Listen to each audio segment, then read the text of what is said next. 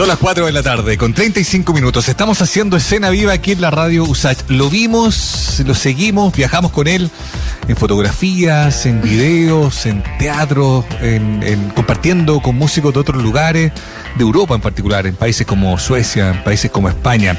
A Manuel García le seguimos la ruta los últimos meses, cuando pudo partir en el contexto de pandemia, lo hizo para cumplir con presentaciones y compromisos que tenía pendientes por allá por el viejo continente, pero está de vuelta y nos encanta que esté de vuelta para mostrarnos también lo que eh, fue ese viaje y también lo que es su último disco, compañera de este viaje, un álbum que va a mostrar de manera más formal quizás, ¿no? Este domingo 14 de noviembre en el Festival Parque Estéreo, donde va a estar ahí em, eh, dando cuenta de estos eh, de estas canciones, de esta historia y también de cosas que han pasado en el último tiempo, como esa linda versión en portugués de Hablar de ti que publicó nada más y nada menos que con el compositor brasileño Lenine. Estamos en teléfono con el gran Manuel García para contarnos de todo esto. Manuel, ¿cómo estás? Bienvenido.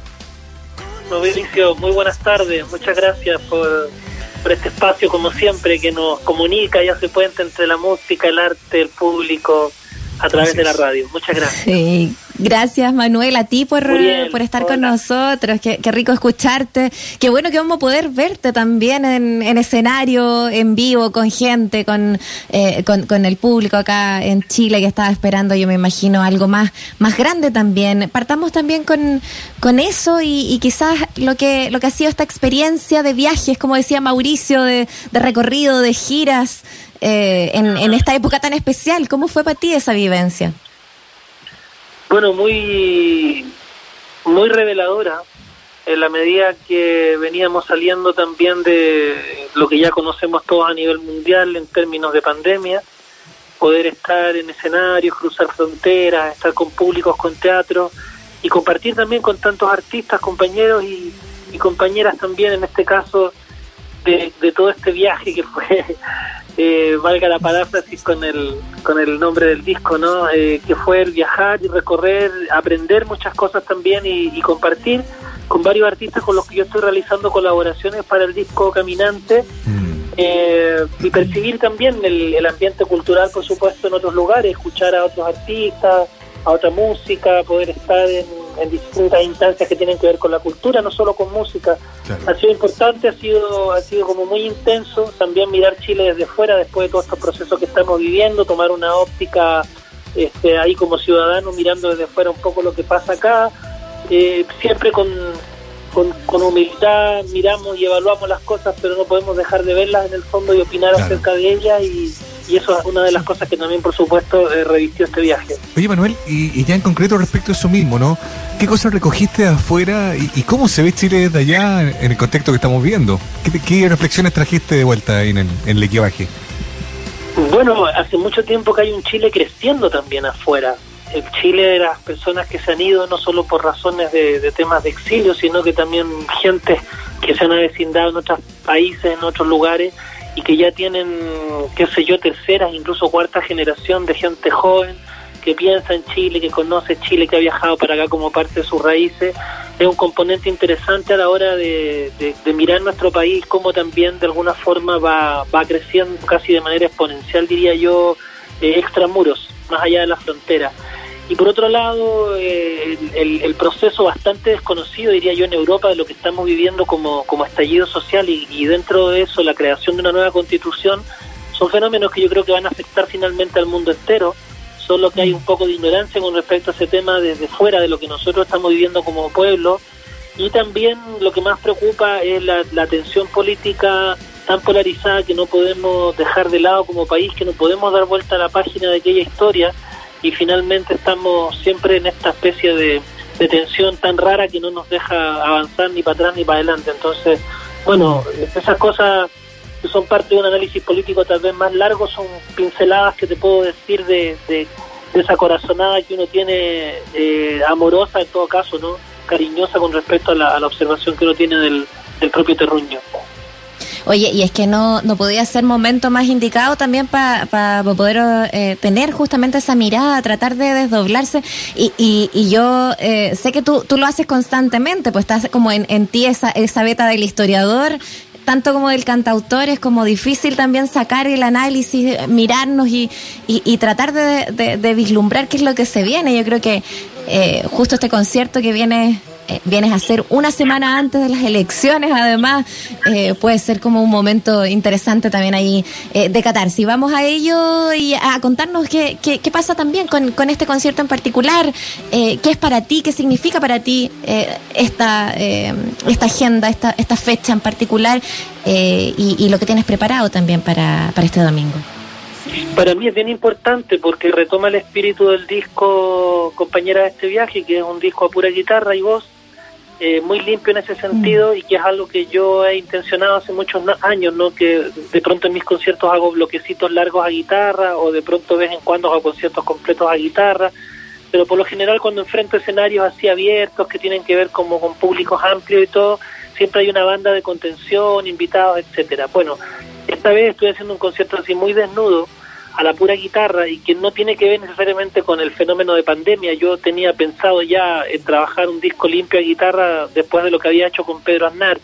Eh, de hecho pensé que el disco lo iba a grabar mientras iba viajando por distintos países, no se dio así por lo, por, porque estuvimos encerrados, pero ahora voy a poder intentar enfrentar el desafío de estar con públicos más amplios, así solo con una, con una guitarra y por supuesto que me que me causa eso mucha mucha ilusión, me da muchas ganas de, de, mm, que eso ya esté sucediendo, pero al mismo tiempo entiendo que es un, desafío y espero surcarlo de la mejor manera posible. El concierto es una síntesis de las canciones que más se escuchan de mis discos, por supuesto, así como de temas nuevos que han sido interesantes eh, durante este año, como el tema especial de Perales para la gente topo, o el encargo que se nos hizo eh, con Pedro Aznar con la canción Si no hablamos para la película de Pedro Lemebel Tengo miedo torero, mm. eh, canciones que no pueden no estar en el repertorio en el fondo, eh, nuevas canciones del disco también que acaba de aparecer, pero también el repertorio clásico repartido en ciertos bloques que son algunos más urbanos, otros más raíz, otros más cantos de, de vuelta, etcétera. Qué bueno ha sido eso porque yo siento que, mm, claro, los discos tienen una vía especial, ¿no? Eh, se, se, empieza a escuchar un poquito mal, no sé si soy yo o quizás el, contacto que tenemos con, con, escucho, con Manuel. Te escucho yo bien aquí, cambio Houston. Ya.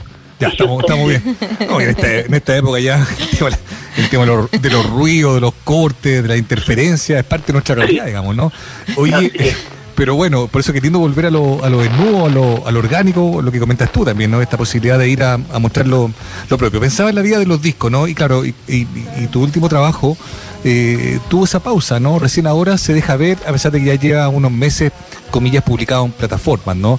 ¿Cómo te vives esos, esos, esas nuevas formas que a lo mejor son las que hemos aprendido en estos tiempos pandémicos también, ¿no? Sí, entiendo que tenemos que estar en las plataformas de la manera como se nos propone hoy a través del mercado también, pensando mm. en cómo se expone la música, ¿verdad? Que va a parar a listas de reproducción o a veces Spotify cuando es gratuito desordena el orden de un disco, pasan varias cosas. Entonces, en el fondo, compañera, este viaje tiene dos funciones, una es la de ser un disco en sí mismo, eh, conceptual o como se quiera llamar, como una pieza eh, unívoca, pero por otro lado eh, está la posibilidad también de que el repertorio del disco va enriqueciendo mis posibilidades de tocar eh, más la guitarra cada vez que hay eh, conciertos donde yo voy a abarcar mi repertorio así de manera limpia. Entonces por ahí se, se duplica la función del disco al, enriquecer mi repertorio en vivo solo con la guitarra. Eh, y nada, creo que hay que ser inteligente para usar los, formatos. Siempre pienso que la vida del disco, tal y como tú dices, depende también de, quién lo escucha, cuánto los atesora y cuánto se valora la, sesión de una escucha completa de discos, como era en nuestra época más tradicional hacerlo. Entonces, siempre queda en manos de la gente joven la posibilidad de valorar el disco como un objeto de arte completo, en concreto, y que es parte de una unidad en sí misma que, que es interesante de pronto abordar desde esa característica. Oye, qué interesante eso también pensándolo en tu relación también con, con, nuevas generaciones, con esa interacción, pero también desde la creación, desde la cantautoría. Eh, sabemos que, por ejemplo, el próximo 27 de noviembre vas a estar eh, por el eh, Teatro del Lago, compartiendo además ahí con un dúo local que se llaman Camila y Silvio. nada, me, parece también como bonito también esa cuestión de, unir puentes, de, de, seguir conectando, sobre todo ahora tan necesario. Manuel, ¿cómo te sientes también en en esa vía? ¿Sientes que está siendo posible lograr eh, conectar también a pesar de las dificultades pandémicas? Eh, y, qué tanto también de, eso se está viviendo también en las conversaciones con, con estos nuevos eh, cantautores también que van apareciendo en distintas partes de nuestro país? Pienso que hay una relación muy bonita que se ha dado en estas últimas décadas con respecto al concepto de las colaboraciones. Eh, si bien es cierto al principio se puede haber visto la colaboración como algo un poquito forzado, ¿no? Abarcar público unos artistas de otros o combinar, qué sé yo, diferentes estilos para luego lograr abrir audiencia, etcétera. Más allá de eso creo que se ha dado un ambiente genuino de, colaboración, de conversación, de reflexión en torno a la canción y que finalmente, más allá de los grupos generacionales también, tienden a traspasarse las barreras de manera espontánea por una cuestión de cómo se está comprendiendo la música hoy, hoy en día y es un espacio donde la gente joven, por supuesto, siempre va a tener mucho que decir y que aportar. Mm. Oye, y ya que estamos hablando de las colaboraciones de la y de cómo se han generado estos vínculos, porque convengamos una vez más, sin querer romantizar la pandemia, porque mucha gente lo pasó mal, porque muchos murieron por el tema de la pandemia, en términos si uno quisiera ver algunas cosas que se que fueron que podrían ser positivas de evaluar es precisamente que en el mundo por ejemplo artístico cierto Manuel se generaron vínculos se hizo más fácil quizás poder establecer ahí comunicaciones con, gente de otros lugares no y eso es algo que se que se pudo ver no hay un montón de, de, asociaciones de colaboraciones que son súper lindas y tú tuviste una muy notable con un músico grande de Brasil como el Lenine. Creo que no habíamos tenido la oportunidad de hablar de aquello. ¿cómo, fue que, ¿cómo fue que se consumó esto de falar de ti la versión en portugués que estrenaste este año con Lenine, tema original tuyo, hablar de ti del 2005, Pánico. ¿Cómo se dio aquello, Manuel? Cuéntanos. Nos dio una recomendación muy bonita Caetano Veloso.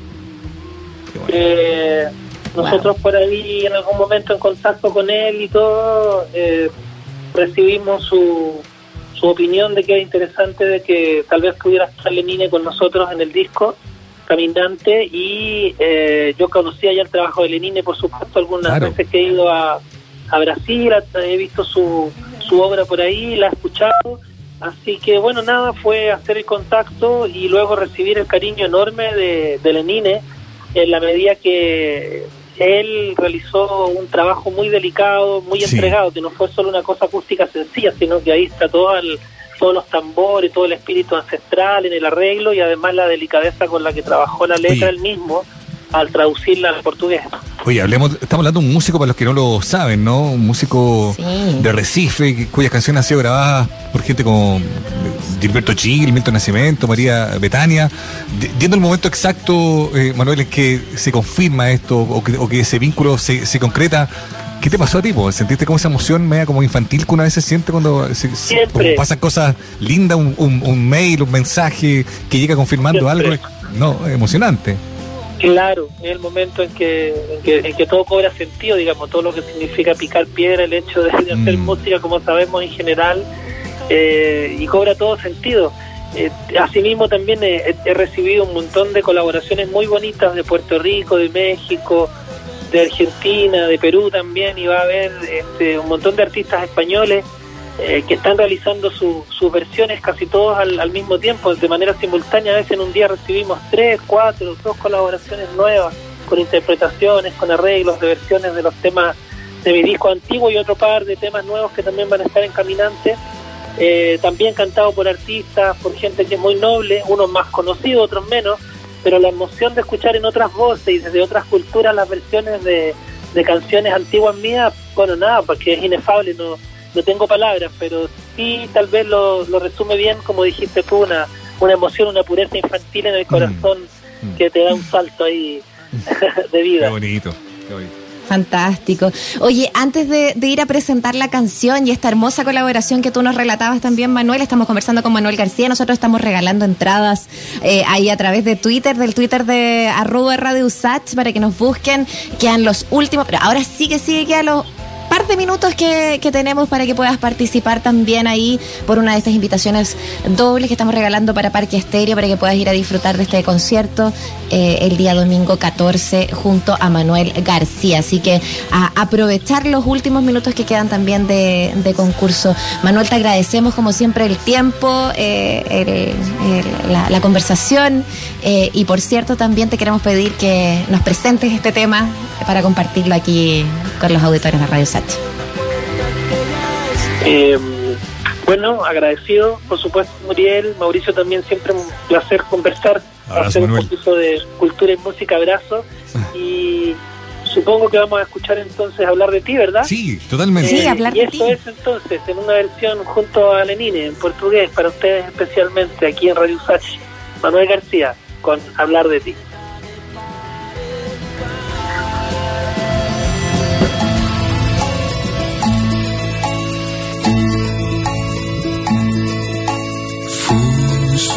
A serra, um frio invadiu minha atitude e meu gesto.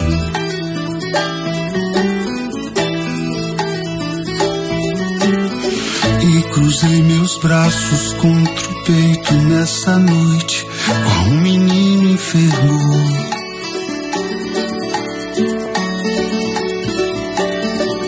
O vento desmanchava a ilusão cão latia erro. Vi todos os barcos com sua luz banhavam seus cabelos. E só o que eu quero é ser verdadeiro. Que fui um passageiro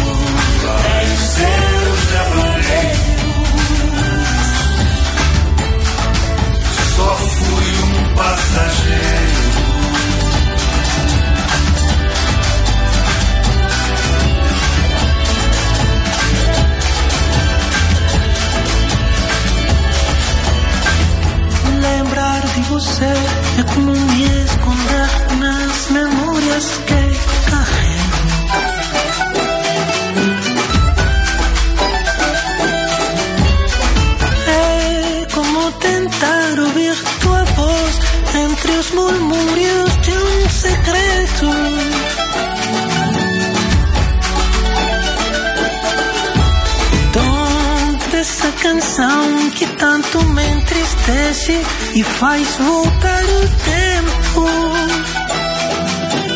Mas se todo mundo foi tão bom, rondar o cemitério.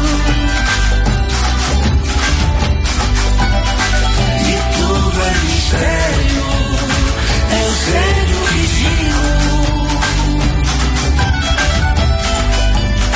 E te falo por isso passageiro.